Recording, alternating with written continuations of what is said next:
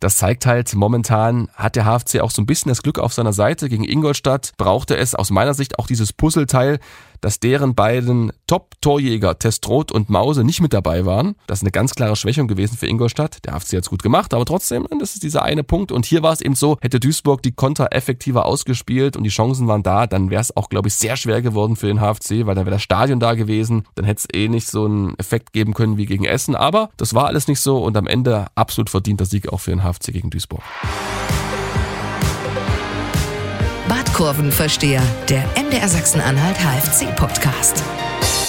Herzlich willkommen zur neuen Folge des Badkurvenverstehers, dem MDR-Podcast über den Hallischen FC. Am Mikrofon wie immer Marius Rudolf und Stefan Weitling. Hallo Stefan. Guten Morgen, Marius. Stefan, zwei Spiele, zwei Siege. Der Hallische FC hat in diesem Jahr bisher jedes Pflichtspiel gewonnen. Nach dem 3 zu 1 Heimsieg gegen Ingolstadt vom Wochenende nun gestern der 3 zu 2 Erfolg in Duisburg. Stefan, hatten die Fans im Trainingslager doch recht, als sie gesungen haben, wir steigen auf? Stimmt, erinnere ich mich, ne? Das war nach dem 5 zu 1 Testspiel sie gegen Karaman FK. Mhm. Und wir rechnen nach. Es sind noch 17 Spiele, heißt 51 Punkte wären noch möglich, plus die aktuell 24 macht 75, das reicht. Es reicht. Es reicht, es reicht. Es wird, es wird der Chart-Hit, wird der erste Chart-Hit des HFC werden, wenn das am Ende wirklich so eintritt. Okay, und im besten Fall dann nächstes Jahr wieder das Derby äh, in der zweiten Bundesliga, wenn es der mhm. FCM dann schafft und drin bleibt. Ne? Das ist natürlich also, dann noch die Frage, die offen ist, nachdem wir ja wissen, was der HFC wie du schon träumst sozusagen, wie ich die schon angesteckt habe hier. Wahnsinn. Ja.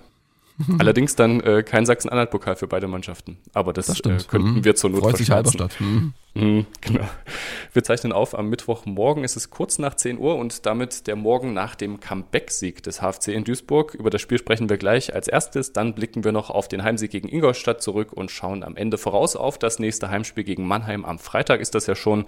Und das ist ja auch in vielerlei Hinsicht besonders oder dürfte besonders werden. Erstmal Duisburg, wie angekündigt, 3 zu 2 Sieg in Duisburg, eines ja, dieser berühmten Sechs-Punkte-Spiele, das aber nicht nur besonders war, weil es gut für den HFC ausgegangen ist, sondern weil Niklas Kreuzer sein Comeback gegeben hat. Also jetzt auch richtig, nachdem mhm, er im mhm, Testspiel genau. schon mal dabei war und äh, ja dann auch gegen Ingolstadt zumindest auf der Bank saß. Ja, und Niklas Kreuzer hat auch den, den Siegtreffer zum 3 zu 2 mit eingeleitet. Und nach dem Spiel hat er gesagt, es ist ein Traum, der in Erfüllung gegangen ist. Wie hast du Niklas Kreuzer gestern erlebt? Ja, es war auf jeden Fall ein toller Moment und ich muss dann so an die erste Flanke denken, die war echt äh, schwach, wenn man das so sagen darf. Dachte ich, uiuiui, er ist ja prädestiniert für seine Halbfeldflanken, aber die wurden von Flanke zu Flanke besser. Also er hat sich immer weiter gesteigert. Ich erinnere mich dann an so einen Freistoß, den hat Niedfels mit dem Oberschenkel an die Latte buxiert und äh, seine geilste Flanke, die hatte sich aufgehoben für die 89. Minute, als dann äh, Berko Richtung Pfosten abschließt und Niedfeld das Ding über die Linie drückt und das war natürlich bärenstark und ich muss sagen, ähm, Eitschberger hat davor gut gespielt, keine Frage, aber die Flanken, die Kreuzer geschlagen hat, also diese Anzahl an Flanken, das waren ja mehr als äh, Eitschberger bislang in seiner gesamten Spielzeit, hat das Spiel komplett verändert, das HFC über die rechte Seite, vor allem diese Halbfeldflanken. Ne? Kreuzer ist ja nur einmal durchgebrochen Richtung Grundlinie, da hat er eine schöne Flanke geschlagen, da kam Niedfeld aber nicht ran.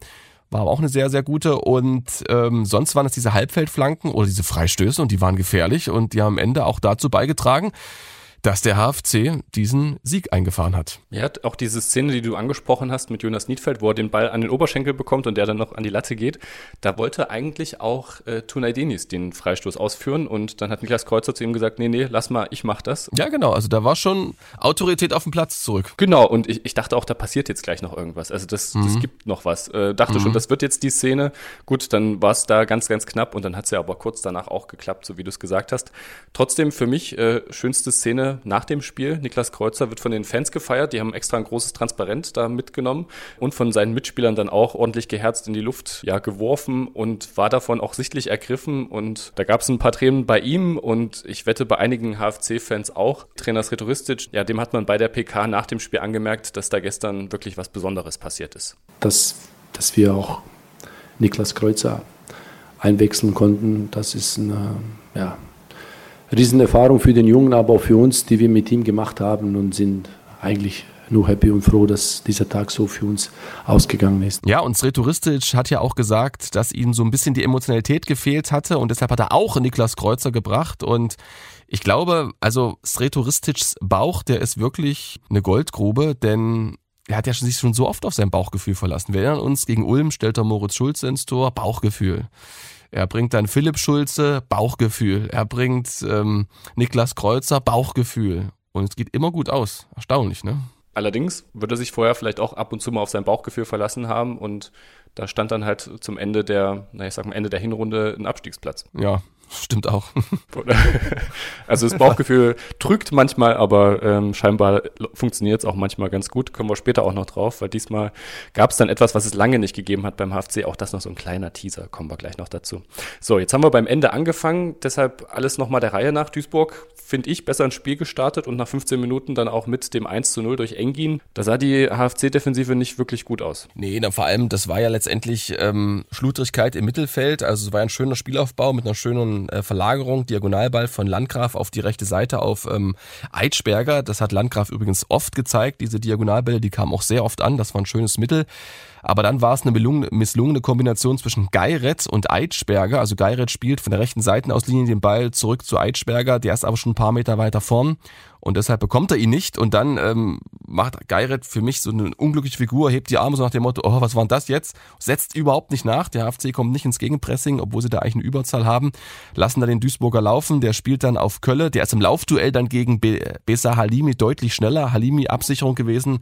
Rechts für Eitschberger, der ja aufgerückt war. Ja, und dann braucht's einen Pass äh, ins Zentrum und da steht dann dieser Engin, tolle Kombination und dann war es geschehen um den HFC und ich hatte auch so das Gefühl, danach war der Mut auf Kombination so ein bisschen verflogen im Mittelfeld. Da hat man sich eher auf so lange Bälle verlassen. Da war wenig Struktur drin. Es war auch keine gute erste Halbzeit vom HFC und dann fiel eher so ein bisschen ja, glücklich der Ausgleich, obwohl das natürlich auch einstudiert war, ein toller Freistoß von Besa Halimi. Ja, und Besa Halimi damit die vierte Torbeteiligung in diesen ersten beiden Spielen des Jahres. Findest du, erfüllt er jetzt damit ja endlich, sage ich mal, die Erwartungen, die man in ihn am Anfang der Saison schon gesetzt hatte? Ja, also er zeigt auf jeden Fall, dass die, ich erinnere mich noch an die Pressemitteilung von äh, Thomas Sobotzik, dem Sportdirektor, das war viel Lob, was da ausgeschüttet wurde über Besa Halimi und er zahlt es jetzt zurück, er zeigt es mit seiner Technik, Tor gegen Ingolstadt, erinnere ich mich, schöner Übersteiger und dann auch die Pike, beherrscht er beides. Und nicht nur der Freistoß war gut, sondern auch ähm, sein Spiel gegen den Ball war top gegen Ingolstadt, also er kommt da wirklich richtig gut rein, hat ja auch das 2 zu 1 selbst mit vorbereitet quasi, hat äh, Ryan Malone den Ball abgeluchst durch ein aggressives Gegenpressing und ja, das macht er richtig toll und dass er auf engen Raum zu Kombinationen mit den Kollegen imstande ist, das hat er gegen Ingolstadt gezeigt. Gegen Duisburg war es deutlich schwerer. Die haben einfach nicht so viele Räume angeboten, dann wird es auch knifflig, aber insgesamt, ähm, du hast es angesprochen, an fünf der letzten sieben HFC-Tore, ich habe nochmal nachgerechnet, mit seinem Tor gegen Essen beteiligt. Das ist schon eine Wahnsinnsquote. Ja, aber nur fünf Minuten später gab es dann den erneuten Rückstand. Wieder Engin, der für Duisburg trifft. Äh, da sah die HFC-Defensive, also ich wiederhole mich vielleicht, aber auch so ein bisschen unglücklich aus. Ich weiß nicht, war das Brian Behrendt, der da irgendwie noch so komisch gewunken hatte und äh, vielleicht dachte, der Ball geht ins Aus äh, oder ja, also der Ball ist zu lang. Es war, es war, es war von, von, von Pledel natürlich clever. Also der ähm, ist in der Höhe am, am linken Strafraumeck und spielt so einen Ball relativ weit vor, so sieben, acht Meter und äh, hat eigentlich Überzahl gegen sich, also Eitschberger und Behrendt. Die Eitschberger rückt rein, also beide stehen relativ nah aneinander und trotzdem schafft es, und das darf natürlich nicht passieren, Pledel durch diese Tür, die Behrendt und Eitschberger aufmachen, durchzuschlüpfen. Die ist nicht groß gewesen, aber er schlüpft durch. Also meiner Ansicht nach hätte Behrendt da ein taktisches Foul ziehen können, vor dem Strafraum natürlich für Eitschberger. Da dachte ich so ganz kurz, der will ihn so ein bisschen stellen, weil er dachte, der Torwart kommt raus. Also es war alles ein bisschen unglücklich. Da waren sie von der Dynamik von Pledel überrascht. Und dann ist es natürlich im Rückraum schwer für Nico Hug, der auch klug eingerückt war als Außenverteidiger, hat da sozusagen das Zentrum mit abgesichert, ist ja noch am Ball dran von Engin, ihn noch ab, da kann er aber nicht mehr viel machen.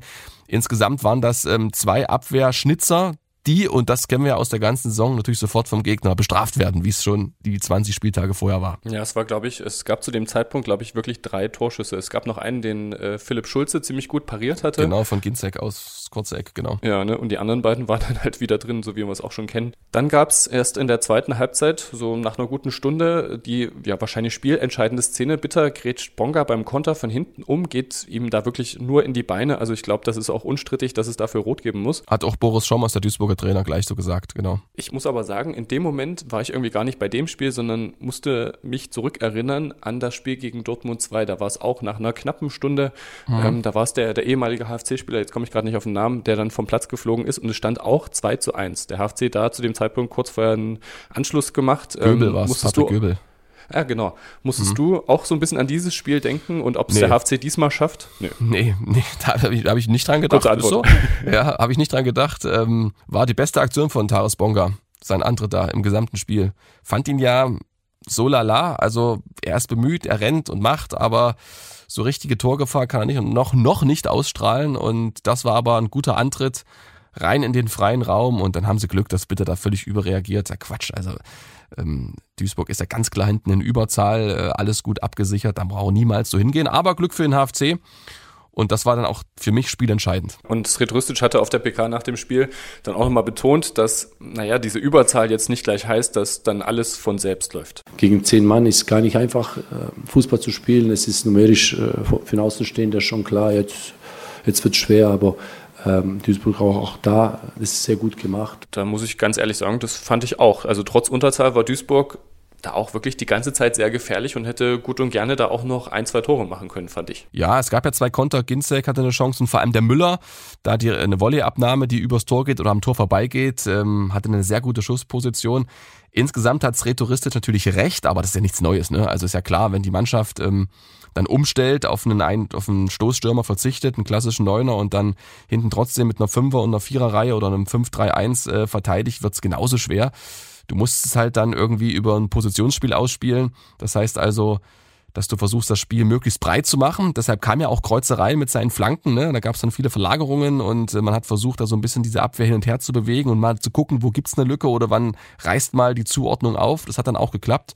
Aber insgesamt war Duisburg gefährlich und ja, dieses Spiel und auch das gegen Ingolstadt, lass mich das kurz sagen, das zeigt halt, momentan hat der HFC auch so ein bisschen das Glück auf seiner Seite. Gegen Ingolstadt brauchte es aus meiner Sicht auch dieses Puzzleteil, dass deren beiden Top-Torjäger Testroth und Mause nicht mit dabei waren. Das ist eine ganz klare Schwächung gewesen für Ingolstadt. Der HFC hat es gut gemacht, aber trotzdem, das ist dieser eine Punkt. Und hier war es eben so, hätte Duisburg die Konter effektiver ausgespielt und die Chancen waren da, dann wäre es auch, glaube ich, sehr schwer geworden für den HFC, weil dann wäre das Stadion da gewesen dann hätte es eh nicht so einen Effekt geben können wie gegen Essen. Aber das war alles nicht so und am Ende absolut verdienter Sieg auch für den HFC gegen Duisburg. Und man muss vielleicht auch sagen, würde Duisburg solche Konter effektiver ausspielen, dann würden sie vielleicht auch nicht dritte Liga spielen. Ja, das stimmt.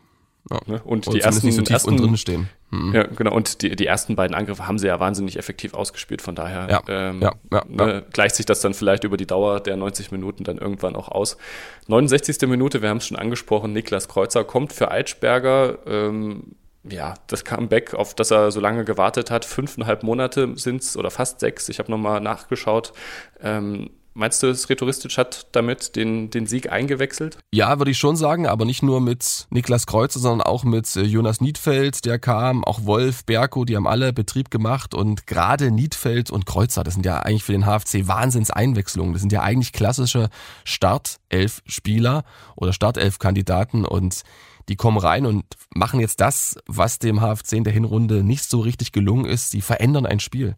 Ich habe es angesprochen, die Flanken aus dem Halbfeld von Kreuzer bis dato kein Mittel. Auf einmal waren die da und auf einmal hast du vorne mit äh, Niedfeld auch einen klassischen Abnehmer. Da kommt auf einmal Torgefahr rein, da kommt Dynamik rein und äh, das unterstreicht ja auch, das Tor von Jonas Niedfeld. Es war erst das zweite Joker-Tor des HFC, aber das eben schon im, im zweiten Spiel ähm, des Jahres gab es also schon wieder eins. Davor hat man, kannst du ja ausrechnen, 19 äh, Partien gebraucht, um ein Joker-Tor zu erzielen. Und das ist der große Aufschwung beim HFC. Die Bank, die ist einfach jetzt deutlich stärker. Es kommt was von der Bank und es kommt eine Veränderung. Und die hat sich dann auch in Punkten niedergeschlagen. Und 76. Minute dann auch für Dominik Baumann endlich mal wieder ein Erfolgserlebnis. Ne? Der hatte auch so eine kleine Durchstrecke, die er jetzt beenden konnte. Vier Spiele ohne Treffer und ja, gegen Duisburg jetzt dann das zwölfte Saisontor gemacht. Ja, das finde ich aber auch, da sind wir Journalisten immer so ein bisschen kritisch. Durststrecke ist ja auch klar. Der braucht ja mal eine Durststrecke. Wenn er immer treffen würde, dann würde er ja auf 35 Tore kommen. Und vier Spiele ohne Treffer finde ich jetzt gar nicht so wild. Klar, ich habe auch das Gefühl, dass in den letzten Partien so ein bisschen die Bindung fehlt. Also er hat wenig Ballkontakte, wenig Aktion, aber eine geile und die reicht aus. Ball runtergepflückt, reingedroschen, typisches Baumann-Tor. ohne großen äh, Gegenspieler, den er austanzen musste, sondern einfach drauf gehämmert. Und dann war er drin und dafür ist er da, dafür wird er gebraucht. Er steht jetzt bei zwölf Toren, das ist eine überragende Quote nach 21 Spieltagen. Und ähm, ja, Terence Boyd, ne, 18 Tore, Rekord, Saisontorschütze beim HFC, der, der weiß nicht, ob er mit dem Rekord noch lange am Platz einsteht. Hm, da gibt es ja auch dann das direkte Duell am Freitag. Mal gucken. Ähm, und ich fand auch Dominik Baumann das Tor wirklich sehr schön anzusehen. Also der ist so richtig schön ins ja. Netz reingeflogen. Ne? Also das hört, ähm, schaut man sich gerne nochmal im, im Highlight-Video an. Genau, und entscheidend ist ja auch, und das macht er, ne? Also er hat nicht viel Ballkontakte, aber er beschäftigt die Defensive, er attackiert ständig die Tiefe, so ist ja auch das Tor gefallen. Also er versucht sozusagen hinter die Abwehr zu kommen. Tunet Denis hat es erkannt mit diesem langen Ball, hat das gemacht und dann ist es eben natürlich auch nicht gut verteidigt von Duisburg. Aber wenn du einen Stürmer hast, der einfach immer die ganze Zeit neben dir hockt und keine Bewegungen macht, dann ist es viel leichter zu verteidigen, als wenn du einen hast, der ständig in Bewegung ist. Und das habe ich im Augenwinkel, glaube ich, gesehen, dass der immer sozusagen Druck gegeben hat und dann ist er halt gestartet, nimmt ihn gut runter und dann war er drin. Also sehr gut gemacht von Dominik Baumann. Reicht, wenn er das einmal pro Spiel macht, ist doch völlig okay. Ja, und dann in der 88. Minute das Tor, was irgendwie auch so sehr viel Wille war für mich. Jonas Niedfeld, ne, wir haben es schon gesagt, macht den Siegtreffer, Kreuzer mit eben mit dieser Halbfeldflanke, die erst bei Berko landet, der schießt an den Pfosten und ja, dann steht da Jonas Niedfeld eben goldrichtig und schiebt ins leere Tor ein. Ich finde so ein, so, so ein Tor des Willens. Ne? Auch die, die Flanke von Kreuzer fand ich, war jetzt, du hast vorhin gesagt, die wurden immer besser, ich fand, die, die ist vielleicht ein bisschen kurz geraten. Ja, weil der Duisburger weiterleitet, aber, aber trotzdem erstmal in die richtige Position geschlagen. Ja, da kann man ja auch sagen, hat sich der AFC-Spieler Berko oder Niedfeld äh, nicht gleich dahin bewegt. Ist ja auch egal, aber du hast recht, es war trotzdem eine gute Flanke. Sie hatte eine gewisse Schärfe und ja. der Duisburger konnte sie nicht einfach super leicht runterpflücken und wegdreschen, sondern musste sie rausköpfen. Und dann war es vor allem eine gute Strafraumbesetzung vom HFC. Das war ja auch dann wichtig, dass da nochmal mit Berko einer drinne war, der auch in Dribbling gehen kann im 1 gegen 1. Hat er davor auch eine Chance, glaube ich, gehabt. Ne? Und genau, war gut, war alles gut. Bisschen kurz geraten, aber eben vielleicht auch gerade deshalb so gefährlich geworden. Ne? Und Jonas Niedfeld, wie gegen Ingolstadt, du hast eben auch schon angesprochen, nur in Anführungszeichen Joker. Und klar ist er der Kapitän dieser Mannschaft, sollte also im Normalfall von Beginn an spielen. Ich finde aber, dass er diese Rolle momentan echt sehr gut annimmt. Du auch? Finde ich auch. Man hat es gesehen beim 1 zu 0 des HFC gegen Ingolstadt. Er hat am lautesten gejubelt, am heftigsten gejubelt. Also der ist wirklich voll dabei, grollt da nicht. Und er weiß ja auch, er ist ja ganz zart dran. Sind wir ganz ehrlich, hätte Dominik Baumann nicht getroffen, wäre ich sehr sicher gewesen, dass er erstmal auf der Bank gesessen hätte. Dominik Baumann hätte ich auch mit äh, Niedfeld am Anfang gegen Mannheim begonnen. Also das weiß er auch, da fehlt nicht viel. Und äh, Dominik Baumann hat sich mit seinem Tor gerade nochmal so reingerettet in die Startelf, wenn er konditionell jetzt auch wieder fit ist, wenn der Trainer sagt, okay, das reicht wieder in dieser englischen Woche, in dieser sechs Tage Woche von Samstag bis Freitag drei Spiele zu absolvieren. Wenn es wieder reicht, dann, dann wird er spielen. Aber wenn er nicht getroffen hätte, dann wäre Niedfeld drin gewesen. Und das zeigt eben auch, ähm, das ist ganz, ganz, ganz, ganz eng. Aber er macht's gut, nimmt das an. Aber das erwartet man auch, ehrlich gesagt. Und es ist schön für den HFC, zwei Stürmer zu haben, die treffen. Ja, das stimmt auch, das stimmt auch. Hat man auch nicht in der Hinrunde. Mhm. Ja, und noch so ein äh, ganz interessanter Fakt, der natürlich jetzt nicht wirklich wichtig ist, aber ich fand es trotzdem ganz spannend. Mit dem Sieg hat der HFC auch seinen NRW-Fluch besiegt. Das mhm. wurde gestern da auch vom Kommentator kurz okay. angesprochen.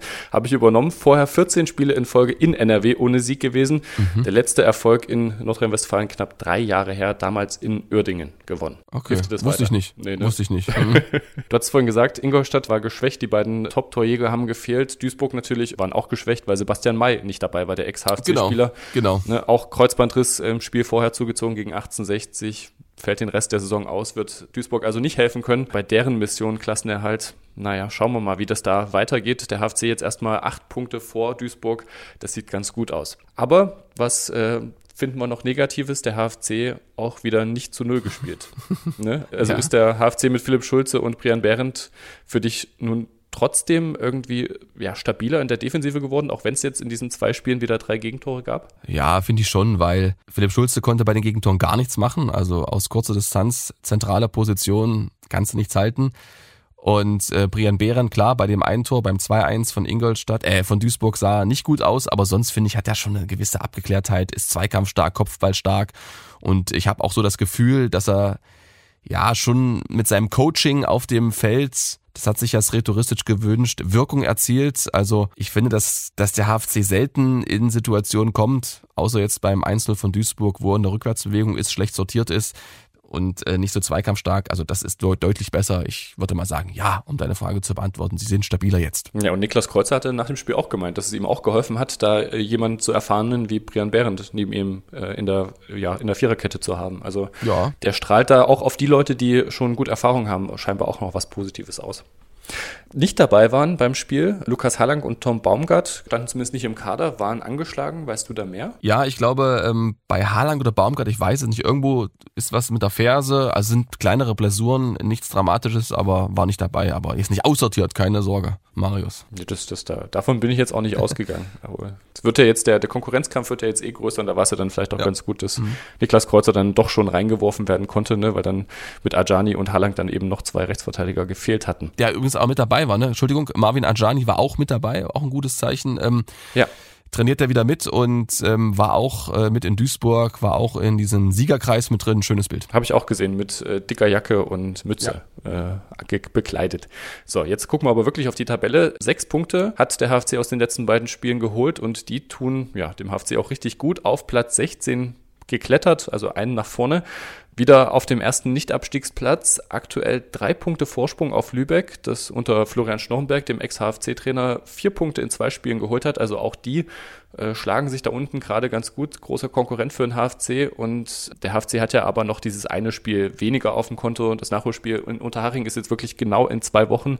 Das ist dann die nächste englische Woche für den HFC. Und ich finde, es fällt noch was auf beim Blick auf die Tabelle. Dir auch? Nee. ist die Frage, worauf will ich hinaus? Ne? Ja, es genau. Sind, das hast mich es überrascht. ist alles ein bisschen enger, ist alles ein bisschen enger geworden. Also der HFC hat natürlich sechs Punkte geholt und damit ist er natürlich auch wieder näher an die Mannschaften, die oben drüber stehen, rangekommen. Also 1860, Bielefeld ja. und Viktoria Köln Victoria sind wirklich Köln, jetzt, genau. Äh, hm. also wenn man am, am Freitag jetzt noch gegen Mannheim gewinnt, dann könnte man die auch schon einsacken. Natürlich spielen auch heute noch äh, ein paar Mannschaften davon. Hm. Äh, die haben halt eben dieses eine Spiel mehr, aber es ist bei weitem nicht mehr, es sind nicht mehr die Abstände, die man noch zum Ende des letzten Jahres hatte, wo der HFC dann wirklich zum Teil, keine Ahnung, sieben, acht Punkte Rückstand Rückstand dann hatte und man das eben stimmt. nur unten diese vier, fünf Mannschaften hatte, die halt die Abstiegsplätze unter sich ausgemacht haben. Das stimmt, das stimmt, das stimmt. Entscheidend ist aber noch, dass man jetzt Duisburg acht Punkte, finde ich, distanziert hat und Du hast angesprochen, Mannheim auch auf sieben Punkte das Polster ausbauen kann. Das sind natürlich schon gewaltige Zahlen. Das ist natürlich dann auch für die Mannschaften Duisburg und Mannheim, ja, das ist schon ein Wirkungstreffer, glaube ich. Also wenn das gut geht, dann hast du in sechs Tagen fast sechs Monate vergessen gemacht,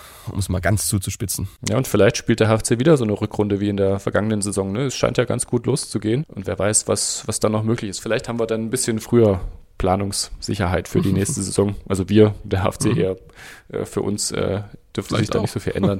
Vielleicht auch, das könnte sein. Los ging das alles mit dem Heimspiel gegen Ingolstadt. Äh, wir gehen rüber zum 3 zu 1 Heimsieg mhm. des HFC.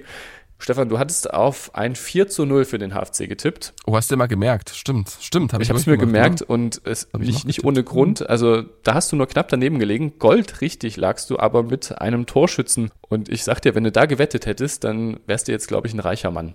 Also okay. Stefan, ne, du hattest letzte Folge tatsächlich vorhergesagt, dass Niklas Kreuzer in seinem 204. Spiel, ich glaube siebte Saison für den HFC, hm, sein erstes Tor macht. Und so ist es ja am Ende jetzt dann auch gekommen. Das 1 zu 0 hat er geschossen. Und wir hören mal kurz rein, was äh, Niklas Landgraf selbst zu seinem Premierentor gesagt hat. Ja, endlich, ja. Muss ich mir vielleicht nicht mehr ganz so viele Sprüche anhören, wann es endlich mal wieder soweit ist, sondern kann halt auf den Tag verweisen. Und auch Sretoristisch war überrascht von Niklas Landgraf. Ja, das war nicht der Plan, muss ich auch äh, zugestehen. Das ist äh, sehr, sehr selten zu sehen. Auch bei einer Torschussübung ist das kaum zu sehen. Aber wir sind einfach froh, dass er heute der Dösenöffner war, auch noch mit dem rechten Fuß. Das ist nochmal ein Ausrufezeichen. Jetzt hat er, glaube ich, die Quote um weiß nicht wie viel Prozent gesteigert überhaupt in den letzten Jahren. Das ist überhaupt, glaube ich, sein erstes ja. Profitor, was er geschossen hat.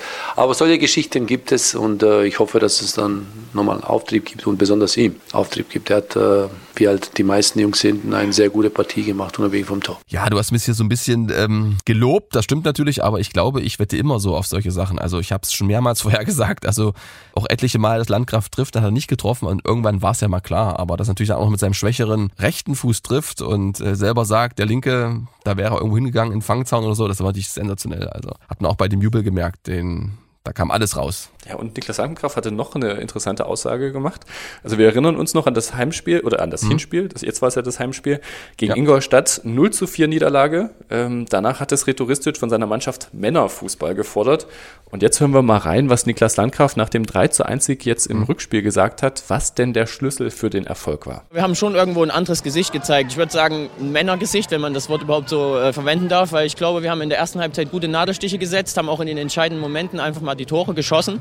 Und in der zweiten Halbzeit haben wir es einfach wegverteidigt. Klar, Ingolstadt hat schon auch Qualität, dass sie dann noch zu ein, zwei Chancen äh, gekommen sind. Hinten hat man natürlich heute auch noch einen sehr, sehr starken Torhüter, der noch gut das rausgekratzt hat, aber am Ende war es verdient und wie gesagt, wir haben mit Mann und Maus verteidigt. So Stefan, woran hat es denn gelegen, dass der HFC da endlich auch mal wieder einen Vorsprung ins Ziel gebracht hat. War es jetzt eben dieser ja, Männerfußball oder dieses Männergesicht, von dem Niklas Landgraf sprach? Ja, es war, glaube ich, ähm, die Zweikampfführung, die Zweikampfhärte, die Zweikampfstärke am Ende. Man hat sich wirklich aufgerieben im Nahkampf, ist dran geblieben, hat Ingolstadt gezeigt, hey, also heute könnt ihr uns nicht brechen und ich kann jetzt nicht mal ganz genau sagen, aber es war oft so, auch Zazar im Zweikampf hinterhergegangen, nah dran gewesen.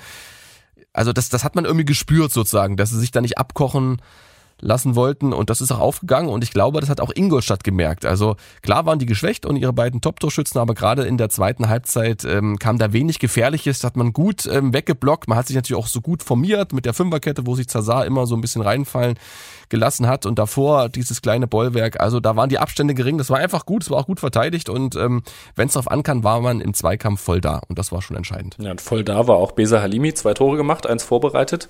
Mann des Spiels für dich? Also ich finde, der hatte Klar. ja auch mit Ingolstadt noch ne, ja, eben diese, ja. diese Rechnung aus dem Hinspiel offen. Ja, also ähm, haben wir ja vorhin schon gesagt sozusagen, dass das super war, was er da gezeigt hat. Ähm, Torvorbereitung und ja auch noch selber sein 2-1 eingeleitet. Durch diese Balleroberung, top, brauchen wir nicht wiederholen, war top top. Und weißt du, worauf ich hinaus wollte mit dem Hinspiel? Weil sich da verletzt hat. Ja, genau. Also ja, das, das stimmt, ja das, aber ich glaube, ich weiß nicht, ob das Spiel, sozusagen, was er gemacht hatte. Das stimmt, 13, da war doch 13 Wochen gefehlt. Also ich weiß, dass Sretoristic mhm. hatte nach dem Spiel das auch bei der Pressekonferenz gesagt. Besalimi hatte dann ja nochmal so eine Aktion, ich glaube, das war auch vor den Toren, mhm. dass er irgendwie im Rasen hängen geblieben ist und dann hat er auch gedacht, oh bitte nicht schon wieder und jetzt soll er doch endlich mal zeigen, was er kann. Bevor ich das jetzt hier alles erzähle, können wir auch einfach mal kurz reinhören, was denn Sretoristic nach dem Spiel zu Besalimi gesagt hat.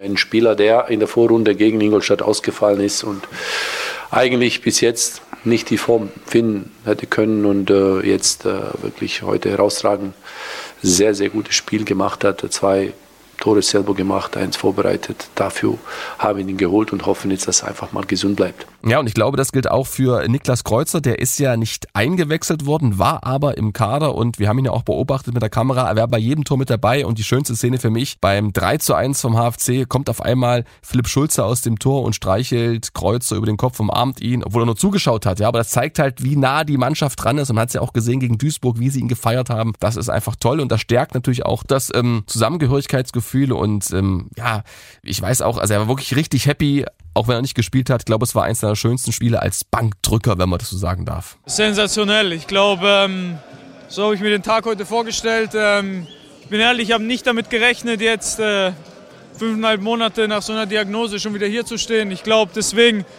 war das für mich heute überragend, äh, gerade noch mit dem Ergebnis. Ich glaube, es tut uns allen sehr gut. Ja, und ob er da gespielt hat oder nicht, das war den HFC-Fans im Stadion auch fast egal, würde ich sagen. Die waren einfach nur froh, dass Niklas Kreuzer wieder da war und haben das auch lautstark zum Ausdruck gebracht. Wir hören mal rein.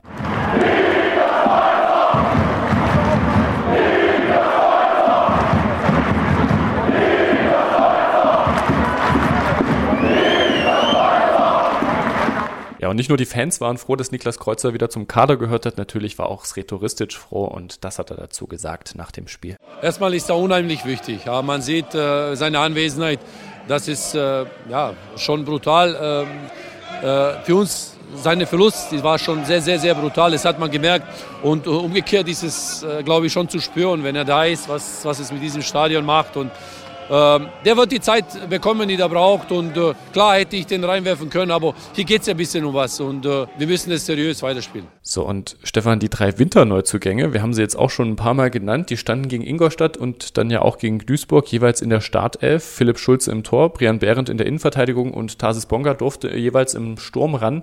Wie haben sich die drei aus deiner Sicht geschlagen? Also, Philipp Schulze, den haben wir schon gelobt und äh, er hat tatsächlich Taten folgen lassen. Wir erinnern uns an seine Worte. Er ist der Mann für die Unhaltbaren und er will Nummer eins werden und das hat er alles bestätigt. Klar, danach immer ein paar kleine Schwächen. Man hat auch gemerkt, gegen Duisburg gab es einmal ein Missverständnis. Da wollte er den Ball aufnehmen und da hat ihn Landgraf vor seiner Nase ins Ausgedroschen. Das sind so kleine Abstimmungsproblemchen, aber sonst äh, macht er das wirklich sehr gut. Äh, Brian Behrendt haben wir auch gelobt, der es äh, wirklich äh, gut hinten macht mit viel Zweikampfstärke, Erfahrung und Coaching. Sorgt er dafür, dass der FC gefühlt hinten besser steht, auch wenn sie drei Tore kassiert haben. Und Tarsis Bonga, ja, also hatte viele gute Ansätze, auch gegen Ingolstadt, Kontersituationen, wo man seinen raumgreifenden Schritten Richtung gegnerischen Kasten läuft, aber im 1-1 ist er oft hängen geblieben kann mich da gar nicht dran erinnern, dass er sich einmal durchgesetzt hat.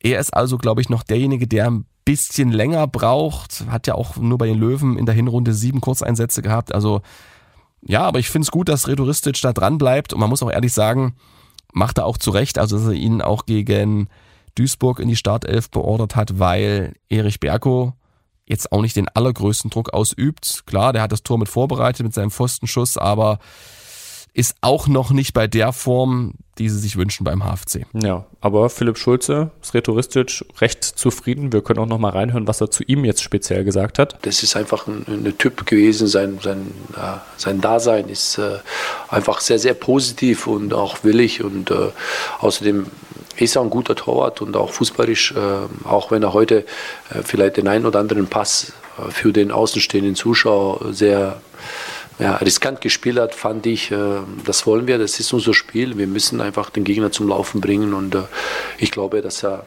heute ein richtig gutes Spiel gemacht, dass wir einen guten Torwart haben, jetzt aktuell im Tor, aber er ist nicht alleine, äh, sondern die anderen zwei äh, Jungs, die wir haben, die sind auch herausragende Torhüter, die vielleicht in der Vergangenheit weniger Glück hatten. Und ich finde das Ende der mhm. Aussage sehr interessant, weil das klingt für mich so, als ob äh, Philipp Schulze toller, toller Torhüter, macht das im Moment sehr mhm. gut, aber sollte sich jetzt nicht darauf verlassen, dass er sicher die Nummer eins ist. Naja, der Trainer ist ja auch dafür verantwortlich, alle mitzunehmen. Und der HFC ist mit diesen drei Torhütern wirklich top besetzt, weil alle drei das Potenzial haben, Startelf zu spielen. Und die muss er natürlich mitnehmen, die kann er nicht wegbügeln. Ich glaube aber, dass Philipp Schulze, wenn er nicht groß patzt, und danach sieht's nicht aus, im Tor bleiben wird, weil er wird Rhythmus bekommen, Wettkampferfahrung, dürfen wir nicht vergessen, Duisburg war erst sein zweites Profispiel und dafür war es schon richtig gut. Und deshalb wird es eher schwer für die anderen beiden, wenn er sich nicht verletzt oder groß patzt, nochmal ins Tor zu kommen. Und deshalb sind solche Sätze einfach auch so ein bisschen balsam, aber ganz ehrlich,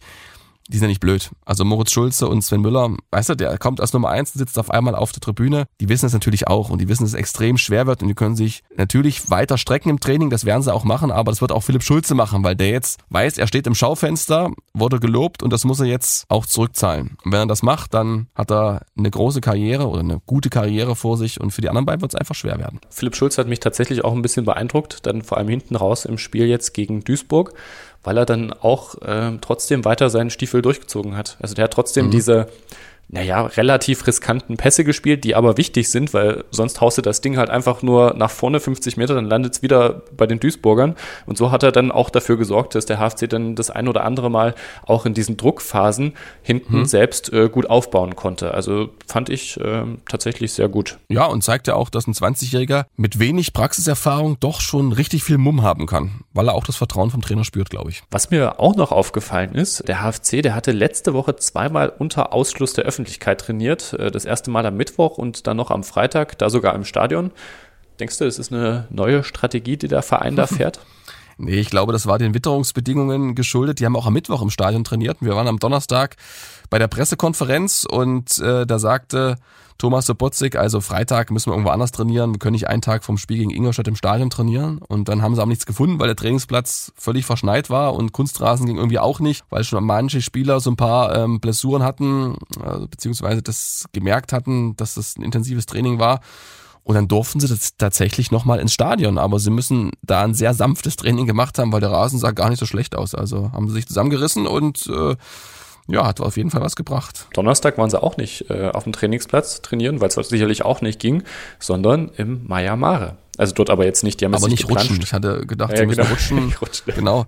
Manche Kollegen haben schon so ein bisschen gefrotzelt. Ähm, der HFC erstmals, kommt erstmals ins Schwitzen. Ins Schwimmen Weil sie halt, das, ja, ins Schwitzen, weil sie einmal in die Sauna gehen, haha, und so, so. weißt du, aber gut. hm. Sind sie auch nicht gegangen, die haben da ihre Spinning-Einheiten gemacht im Fitnessstudio. Im Genau. Fitnessbereich, ja, Mhm. da waren sie. Gut, also haben sie jetzt ähm, auch bei diesen geheimen Einheiten sicherlich dann nichts äh, einstudiert. Doch, Äh, doch, doch, hast doch, du, doch, Hast du doch. was erkannt? Die, naja, die Eckball-Variante zum 1 zu 0, die war am Freitag einstudiert gegen Ingolstadt. Das hat Lofolom im Interview gesagt, dass ähm, Ah. diese kurze Variante einstudiert war. Da hofft man ja immer so ein bisschen die Abwehr auseinanderzuziehen. Genau, und Duisburg, der Freistoß, so eine Variante habe ich auch noch nicht gesehen. Also das Geiret, der hat ja eigentlich überhaupt keiner auf dem auf dem Zettel, muss man auch mal sagen. Das ist ja ein kleiner Spieler. Wie kann der einen Kopfball machen? Ja, und der postiert sich halt sozusagen, was? Kein Kopfballungeheuer, sage ich. Ja, mal. genau, genau. Und der postiert sich halt in einer relativ ungefährlichen Zone, hat natürlich einen Gegenspieler, dem im Alter aber. Und dann äh, ist das ein kurz geschlagener Freistoß und den Geiret einfach super verlängert, ganz leicht und wow, das war eine tolle Variante und die war garantiert auch einstudiert und das alles im Geheimen, damit wir das nicht sehen. Naja, gut, aber vielleicht sehen wir äh, davon ja dann am Freitag gegen Mannheim was. Vielleicht. Da habe ich wieder top übergeleitet. ähm, vielleicht gibt's da nochmal eine, eine neue Variante. Also es kann ja wirklich sein, dass sie sich da jetzt einfach so ein paar Sachen überlegt haben und das kann ja dann tatsächlich auch funktionieren. Das machen sie schon die ja ganze Saison. zweimal funktioniert. Ja, ich finde es, fi- genau, ich finde es ja beeindruckend. Also wir müssen mal nachzählen, es sind schon etliche Tore nach Standards beim HFC gefallen. Wir erinnern uns am Saisonauftakt, die Tore von Baumgart per Kopf, aber auch danach gab es viele. Also das ist in dieser Saison wirklich ähm, herausragend. Das ist eine wirkliche Weiterentwicklung beim HFC. Das gab es so nicht in der letzten Spielzeit. So, und wir erinnern uns an die Weltmeisterschaft 2014. Da hatte Deutschland, soweit ich mich erinnere, die Nationalmannschaft einen Standardtrainer dabei. Oder einen, der sich, ich glaube, es war Hansi Flick, der sich darum gekümmert hat sogar. Ja, Ähm, mhm. Und da gab es ja dann auch so ein paar Situationen. Ne? Hummels gegen Frankreich, äh, wir erinnern Stimmt. uns. Mhm. Also der HFC ist auf dem besten Weg, Weltmeister zu werden. Lass mal so stehen. Ja, ne? jetzt, jetzt, Ähm, jetzt bist du völlig abgedreht. Dann ich bisschen Weltmeister als die falschen, hab jetzt die falschen Schlüsse gezogen. Nee, wir gucken Nein. auf Mannheim. Es wird ein Wiedersehen mit Terence Boyd, vor kurzem Jahr vom 1. FC Kaiserslautern zum Erzrivalen gewechselt und damit auch zum direkten Konkurrenten des HFC, nämlich zum Waldhof, zum, nach Mannheim. Äh, aktuell nur auf Platz 18. Wir hatten drüber gesprochen, vier Punkte hinter dem HFC aktuell, also ja, stark abstiegsbedroht, nachdem sie ja letzte Saison noch um den Aufstieg mitgespielt hatten. Denkst du, es wird äh, wirklich so, für, auch für Terence Boyd und den HFC eben dieses besondere Spiel, weil sie sich wiedersehen? Ach klar. Ja, das glaube ich schon. Also Terence Boyd hat hier lange gespielt, hält den Saisonrekord mit 18 Toren, hat hier immer ähm, abgeliefert, hat dem Verein auch bundesweit, so war mein Gefühl, ein Gesicht gegeben. Halle war auf einmal bekannt durch Terence Boyd, der immer mit einer coolen Aussage auf sich aufmerksam gemacht hat, der mit Toren geliefert hat, der einfach eine Type ist. Erinnere mich noch an sein Tor gegen den ersten FC Magdeburg, als er Tobias Müller einfach abschüttelt und das Ding reinknallt. Also das wird auf jeden Fall eine tolle Begegnung wieder werden. Ja, und Mannheim hat in der aktuellen Transferphase neben Boyd noch einen zweiten Stürmer verpflichtet. Kevin Goden vom ersten FC Düren. Äh, da war auch der Trainer von Duisburg vorher Trainer, äh, noch in der, also bevor sie ihn geholt haben. Äh, Fünfter der Regionalliga West aktuell, als die beiden noch, noch dort waren, da lief es noch ein bisschen besser, da waren, haben sie noch um den Aufstieg mitgespielt. Und dieser Kevin Goden, der hat auch echt eine ziemlich gute Bilanz gehabt in der Regionalliga. Zwölf Tore in 16 Spielen. Also Okay. auf auf den würde ich jetzt mal sagen, geht's zu achten, selbst wenn Terence Boyd dann mal rausgeht. Vielleicht kommt er dann rein. Ich glaube, bisher hat er noch nicht gespielt. Also jetzt Ja. gegen, ja, gegen Dresden haben sie gestern Richtig. verloren, da weiß ich es gar nicht genau, aber im ersten Spiel hat er auf jeden Fall nicht gespielt. Warte, ich gucke mal. Also Kevin Goden hat ein Spiel. Genau, dann ist er eingewechselt worden. Genau, Gegen gegen, Dynamo. gestern. Genau, nicht eingewechselt, hat sogar Startelf gespielt. Aber, ja genau, darf man auch nicht vergessen, also rechts außen hat er gespielt, hier laut transfermarkt.de. Ja, aber ich habe mir die Zusammenfassung angeschaut gegen Lübeck. Mannheim völlig harmlos. Sonntagsschuss von Kapitän Segert ins Eck nach einer Ecke. Und gegen Dynamo auch Beuth mit zwei Torabschlüssen, ja, ging so, also einmal aus spitzen Winkel, einmal per Kopf, also offensiv nicht wirklich gefährlich. Das heißt natürlich nicht, dass man sie unterschätzen darf, ne? keine Frage. Die sind extrem angeschlagen. Das kann schon ein Entscheidungsspiel werden für Rüdiger Rehm, den Mannheimer Trainer, der sich ja mit zwei Siegen vor der Winterpause noch gerade so gerettet hat. Und also das, dürf, das darf Mannheim eigentlich nicht verlieren. Dann sind es sieben Punkte und dann ist schon fast so gefühlt nicht der Ofen aus, aber das, boah, wäre ein richtiger Rückschlag. Ja, ich war ehrlich gesagt auch so ein bisschen überrascht, dass, dass Mannheim da so, ich sag mal, standhaft äh, ist, was Rüdiger Rehm betrifft. Also nicht, dass er ein schlechter Trainer ist, gar nicht, äh, überhaupt nicht, ähm, sondern eben aufgrund der ja, schlechten Tabellensituation. Also dass er noch immer im Amt ist. Ähm, die wollten ja eigentlich auch, also auch dieses Jahr wieder um den Aufstieg mitspielen. Ja, deshalb sollte er, genau, jeder fliegt ja raus, der nicht aufsteigt bei Mannheim, richtig? Ja, genau, das war ja nach der letzten Saison so krass, ne? Und Man muss aber sagen, in Ingolstadt letzte Saison lief es für ihn auch schon nicht besonders gut. Ne? Da musste er dann auch noch vor Weihnachten gehen, also mhm. im Dezember. Ähm, aktuell nicht gerade so eine richtig gute Phase. Wir gucken mal nochmal auf das Hinspiel. Das war eine ja, oh. ziemlich bittere ja. 2 zu 3 Niederlage mhm. in Mannheim, also für den HFC. Die Überschrift, die der HFC damals selbst gewählt hatte, war acht schwarze Minuten. Wir erinnern uns an das Traumtor von Enrico Lofolomo zum 1 zu 0 mhm. müsste das gewesen sein. Und danach hat er dann so eine ja, Slapstick-Einlage, äh, die zum 1 zu 1 führte. Da hat er einen Ball irgendwie auf den Fuß bekommen, ist dabei hingefallen und hat damit ja irgendwie unfreiwillig den, äh, den Konter eingeleitet oder den Gegenangriff eingeleitet. Und dann gab es eben ja in den restlichen Minuten dann noch die Gegentreffer 2 und 3. Wir wagen mal wieder den Blick in die Glaskugel. Wie geht's denn äh, dieses Mal aus? Und die alles entscheidende Frage, macht der HFC gegen Mannheim diese Neun-Punkte-Woche perfekt. Ja, das glaube ich schon. Ich glaube auch, dass mehr los sein wird im Stadion. Ich fand es ein bisschen schade gegen Ingolstadt. Glas war kalt, aber es war, glaube ich, äh, Saison minus was die Zuschauer anbelangt, aber mit die beste Saisonleistung. Also da ist schon eine ordentliche Diskrepanz. Das wird gegen Mannheim besser werden. Ist auch nicht ganz so kaltes Wetter angesagt, eher so milde 6, 7 Grad, für den Winter natürlich. Milde 6, 7 Grad. Und ich sage, der Hallische FC gewinnt 3 zu 0. Die Torschützen Landgraf nochmal. Das ist immer so. Wenn du dann mhm. ewig nicht triffst, dann Gesetz triffst du danach Serie. umso öfter. Ja. ja, ja, genau. Dann Bonga macht sein erstes Tor und Behrendt. Okay, ich dachte jetzt Philipp Schulze vielleicht nochmal. Nein, ich will es nicht übertreiben. Es muss noch halbwegs realistisch sein. Es ist schon so halbwegs schon schwierig, das zu verkaufen. Ich bin ja auch der Mann für die sozialen Medien bei uns, hier was den HFC angeht und äh, auch Tunay Denis. Äh, ich weiß nicht, ob er es von sich aus gemacht hat äh, oder ob die, die ja. Lisa Schöppe da nochmal äh, so ein bisschen äh, dem ganzen Nachdruck verliehen hat. Der hatte gestern nach dem Spiel dann auch nochmal auf den Kanälen des HFC äh, getrommelt, dass doch äh, die Fans ins Stadion kommen ah, okay. sollen am mhm. Freitag. Ist ja eigentlich auch ganz schön. Freitagabend, das Wetter ist inzwischen ja. wieder besser, da muss keiner frieren genau. im Stadion. Und man sieht Terence Boyd wieder. Der HFC hat eine super, ja, ist super ins Jahr gestartet und könnte da den dritten Sieg in Folge einfahren. Also ich könnte mir vorstellen, dass es dann mehr sind als die, ich glaube, 5600 ja, es, mehr, es wären 8500 mindestens. Das spüre ich schon genau. jetzt. Ist sicher, damit hat der HFC auch wieder ein bisschen mehr Einnahmen. Das hilft auch beim Abbau des Minus, über das wir letzte Woche gesprochen haben. Also alles gut. Niklas Kreuzer, der hat ja in Duisburg sein Comeback gefeiert. Wir haben ausführlich darüber gesprochen. Gegen Mannheim wird er zwar bestimmt nicht in der Startelf stehen. Da hat er gemeint, da ist noch, äh, da fehlt noch einiges, ne, so an, mhm. an Fitness.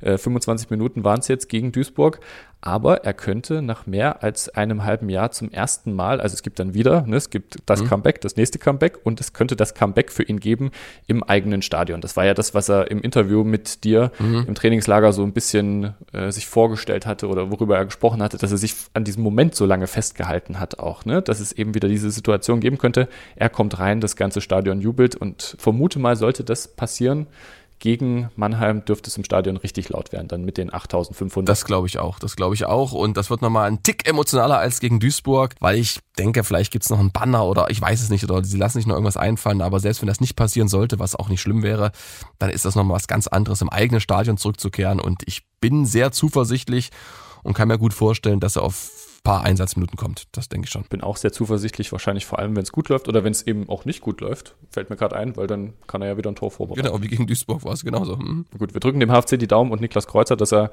diesen Moment dann auch im eigenen Stadion erleben wird. Und auch, ne, wir hatten auch die ganze Saison immer mal wieder drüber gesprochen, dass am Freitag dann weder Beuth noch Baxter Bahn ist auch noch mit dabei treffen. Der hat ja im Hinspiel noch getroffen, also kein Ex-HFC-Spieler gegen den HFC. Und vielleicht klappt es dann ja auch mal mit dem ersten zu Null Spiel in dieser Drittligaspielzeit. Vielleicht schafft natürlich. Philipp hm. Schulze das. ja. Dann hätten wir auch noch eine, eine große Schlagzeile für das Spiel. Bist du irgendwie mit dabei? Ja, ich bin im Stadion und werde für den Hörfunk sozusagen berichten. Für MD aktuell und MD Sachsen-Anhalt mit Einblendungen mich melden aus dem Stadion. Freue ich mich, weil da bin ich endlich mal wieder vor Ort. Ähm, sehe das nicht nur vom Fernseher beziehungsweise in Leipzig im Studio, sondern eben live mit dabei. Wunderbar, da freuen wir uns drauf. Dann sind wir durch. Ich sage danke Stefan und gebe euch noch wie immer den Hinweis mit, wenn ihr es noch nicht getan habt, gerne diesen Podcast abonnieren. Bei Spotify, bei Apple, fast überall sind wir zu finden. Natürlich auch in der ARD Mediathek und auf unserer Website mdr.de im Sport.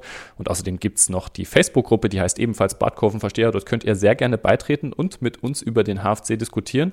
Und es könnte sein, dass ihr in den nächsten Tagen dort auch ein paar Fragen loswerden könntet, weil äh, sieht ganz gut aus, dass nächste Woche dann doch mal wieder ein HFC-Spieler im Podcast sein wird. Aber das ist noch nicht ganz fix. Sollte es klappen, sage ich Bescheid und dann könnt ihr mir eure Fragen geben.